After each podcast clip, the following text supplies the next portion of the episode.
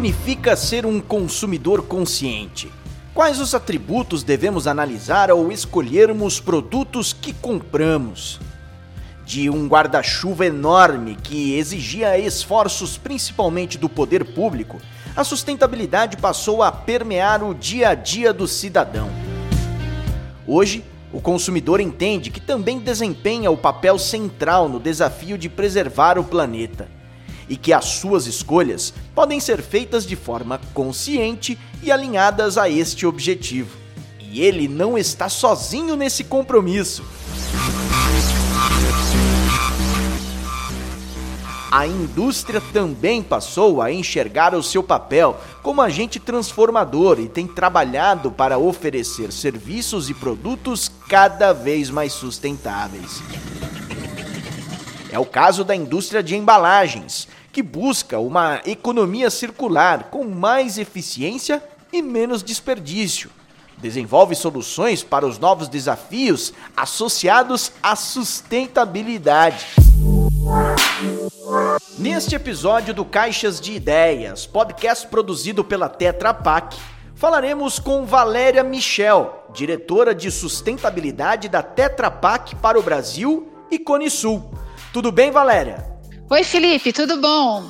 Pedro Corman, coordenador de projetos na Dubem. Oi, Pedro. Oi, Felipe, tudo bom? E Saulo Ritt, fundador e CEO da startup Coletando. Oi, Saulo. Oi, Felipe, tudo bem? Como vai? Tudo certo. Os três vão nos contar um pouco sobre a reciclagem e como funciona a ação de impacto social. Gostaria de iniciar a conversa com você, Valéria. O que mudado nos hábitos dos consumidores brasileiros? Estamos realmente mais engajados em temas relacionados à sustentabilidade? É, Felipe, cada vez mais. Felizmente, né? Essa é uma boa tendência que a Tetra Pak acompanha já há muitos anos através de uma pesquisa que nós fazemos chamada Environmental Research. O que é essa pesquisa? Ela mostra como que o consumidor vem pensando sobre esses temas para nos ajudar a pensar nas estratégias futuras. Só para você ter uma ideia, na última pesquisa que foi feita em 2019, revelou que 93% dos entrevistados consideram as marcas no momento da compra. E o que, que eles olham quando eles estão é, nesse momento? Justamente se essas marcas têm uma atitude é, mais responsável em relação ao meio ambiente e ao impacto que, que essas empresas causam para a sociedade. Muito legal, Valéria. A Tetra Pak, como uma das principais provedoras de soluções em processamento e envase de alimentos, tem se mobilizado de forma para atender a essas demandas de embalagens certo? Quais as formas de chegar a um modelo de embalagem sustentável? Então, essa é uma prioridade para nós. É, a sustentabilidade faz parte da nossa estratégia de negócio e é analisada de ponta a ponta em todo o nosso processo de fabricação. Isso começa no desenho da embalagem. Então, quando uma embalagem vai nascer, a gente já olha para que tipo de matéria-prima que a gente vai utilizar, se é uma fonte renovável, se essa embalagem vai poder ser reciclável. E depois toda essa preocupação ela percorre percorre toda a nossa cadeia de valor até o pós-consumo. Então, isso faz parte do dia a dia dos nossos desenvolvimentos, pensando nessa embalagem do futuro, para que ela atenda a essa demanda do consumidor. E o consumidor, Valéria, consegue perceber todas essas inovações? Como fazer com que as pessoas percebam as vantagens ambientais da embalagem cartonada, a famosa caixinha da Tetra Pak? Esse é um desafio, né? O consumidor ele tem um poder gigante no momento da, da, da compra para aquela embalagem que ele está comprando. Olhar, por exemplo, os logos que a gente tem na embalagem. Vou dar um exemplo, a nossa caixinha, ela é toda de origem, com papel de origem renovável e certificada pelo FSC. Esse é um tipo de logo que o consumidor pode buscar na embalagem. A mesma coisa sobre a reciclagem. Existem logos que mostram que a nossa embalagem é totalmente reciclável. Outra forma também são as campanhas de conscientização.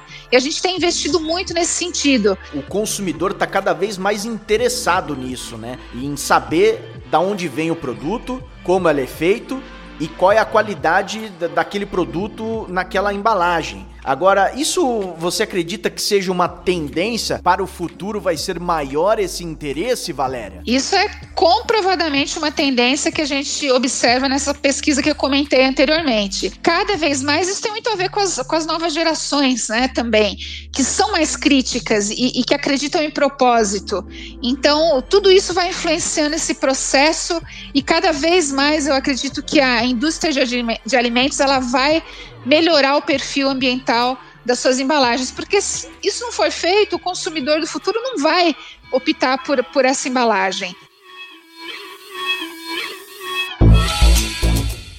Em agosto de 2020, a Ambev, por meio da marca do bem, lançou o projeto Bagaço do Bem, que tem o objetivo de retirar do meio ambiente 100% da quantidade de embalagens longa-vida produzidas pela marca por ano o equivalente a mil toneladas de resíduos. Partes das caixinhas retornará ao ciclo de produção da marca em forma de caixas de papelão reciclado, e outra parte será utilizada para a fabricação de novos produtos como bicicletas. Curioso, não?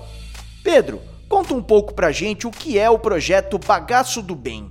Então, Felipe, o projeto Bagaço do Bem nasce a partir do momento em que a gente estava pesquisando nosso posicionamento socioambiental. Então, nós procuramos a Tetra Pak, que sempre, foi, sempre foram grandes parceiros, para nos ajudar a entender melhor sobre a cadeia de reciclagem ou a cadeia, tudo que envolvia a cadeia produtiva das embalagens Tetra Pak. E nesse processo, nós, nós entendemos esse nosso principal problema, que a marca do bem gerava mais de mil toneladas de embalagem longa-vida por ano. Buscamos soluções para tratar esse problema. Então, como você falou, nós estamos compensando recuperando 100% do, do que a gente gera e transformando esse lixo em diversos produtos reciclados, como bicicletas. Cada bicicleta que a gente fez em parceria com a Music Cycles é, tem um quadro feito por 400 caixinhas recicladas e nós doamos as primeiras 20 bicicletas que nós fizemos para ONGs aqui do Rio de Janeiro.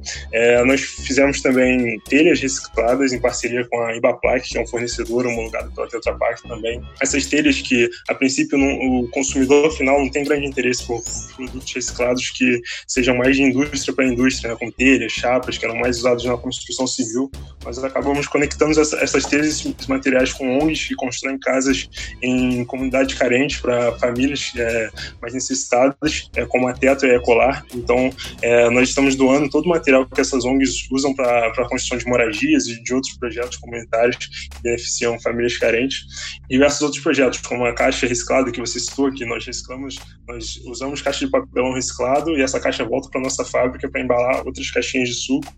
É, nós apoiamos também o Rota da Reciclagem, que é um projeto super legal da Tetra Pak que mostra para os consumidores onde eles podem encontrar pontos de coleta mais próximos da sua casa para incentivar a logística reversa.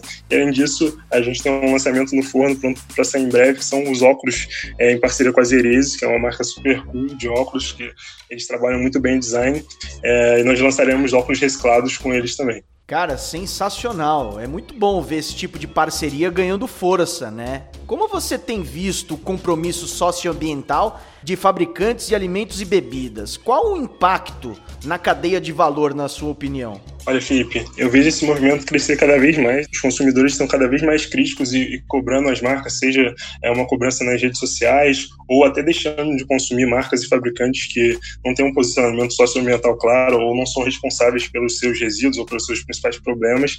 Então, eu vejo esse, esse movimento de conscientização dos, dos consumidores e cobrança sobre marca, as marcas e a, e a indústria muito benéfico para a cadeia como um todo. Como é que vocês projetam um produto que vai ser reciclado? Porque você falou de telha, você falou de bicicleta, você falou de óculos, como que dá para saber o que dá para fazer com uma caixinha de embalagem de um produto? Legal. Essa é a pergunta que eu faço todo dia para o time de sustentabilidade da Val, da Tetra Pak. Então, a gente sempre está buscando novos produtos. É, o primeiro passo foi a gente entender o que já existia. As, as telhas são produtos super antigos que a Tetra Pak já desenvolveu com, com os fornecedores há muito tempo e nós apenas é, estamos buscando outros usos para esse material. Mas as bicicletas, por exemplo, são é, era um projeto que a Tetra Pak já tinha feito um piloto e a gente está investindo mais nele, e os óculos a gente está inventando do zero, por exemplo. Então a gente sempre o tempo inteiro buscando é, novos produtos que hoje são feitos com materiais de fonte primária para nós usarmos essa nossa fonte reciclada, que são as caixinhas Tetra Pak. E não é possível falar de sustentabilidade sem levar em conta a perspectiva social que é muito impactada por essas ações. Equipada com pontos de coleta itinerante, a Coletando atua em comunidades onde a coleta seletiva não chega.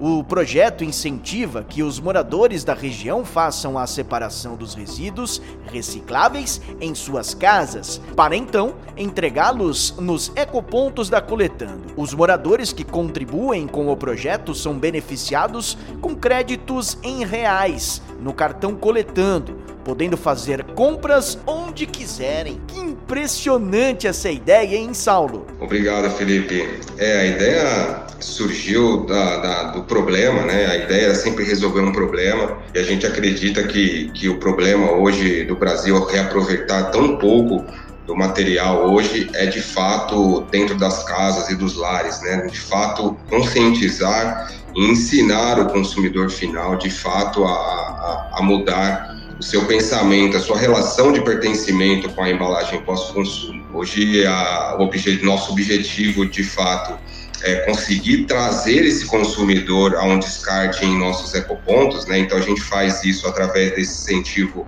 é, monetário diretamente no cartão, possibilitando que cada usuário que vá até o nosso ecoponto móvel, que circula a comunidade, possa, no, no ato do, do, do, do, seu cadastramento, ganhar uma conta digital, é, uma conta bancária digital e um cartão de crédito pré-pago, para que possibilite ele trocar as suas embalagens que é, limpas, né, que a gente fala muito para utilizar água de reuso para limpar as embalagens, para que ele troque essas embalagens limpas e separadas por esse crédito monetário ou por esse valor monetário diretamente no cartão. Peraí, Saulo, deixa eu entender então. A pessoa que mora na comunidade pega o produto, leva lá no ponto da, da coletando e é remunerada por isso. Exato, exatamente isso, tá? Ela, esse ecoponto ele circula a comunidade, né, por praças e ruas, então toda segunda-feira ele está naquela localidade para gerar aquela fidelização, né, aquela credibilidade para o consumidor saber que toda segunda ele estará ali passando na sua rua e a gente incentiva então o consumidor a separar o resíduo em sua casa e quando ele leva ele ganha esse valor monetário para que ele continue separando as embalagens. A gente acredita que o incentivo monetário é o que traz as pessoas a se cadastrarem no programa, né? Mas a cada vez que ela separa esse resíduo em casa e toda semana leva o ecoponto, isso vai gerando uma recorrência e um, uma troca na mudança de hábito ali, né? Isso vai se tornando ao longo do tempo hábito. Agora, Saulo, e quais os resultados vocês já perceberam? O que mudou na vida das pessoas impactadas por esse projeto interessantíssimo? É muito bacana a sua pergunta, porque as pessoas, elas, é, o resultado e o feedback que a gente tem é de muita gratidão, claro, né? E as pessoas não saberem o quanto de resíduos elas geravam antes do nosso programa. Então, o feedback é: nossa, eu não sabia que eu gerava tanto material reciclável na minha casa. Então, quando as pessoas começam de fato a separar o resíduo para levar no programa, começam de fato a entender o quanto de dinheiro anteriormente elas jogavam fora, né? É, jogavam no lixo, né? Então, é, esse, essa geração de renda que hoje o ticket médio, a gente atende todos os tipos de persona, tá? A gente atende a dona de casa, a gente atende o, o catador invisível, é, nós atendemos cooperativas, sucateiros, então a gente atende é, praticamente todos os parceiros que trabalham com reciclagem dentro de uma comunidade. E o ticket médio hoje de uma pessoa, uma dona de casa, é de 30 a 60 reais por mês de material gerado em sua residência. E um pequeno comércio, né, vamos falar de um bar, de uma padaria, um salão de beleza, de 150 a 230 reais aí por mês. Então, de fato, né, há uma renda expressiva, né, que se a gente colocar dentro de uma renda per capita das comunidades, é uma renda aí que já está impactando provavelmente dentro de 10% aí da renda familiar.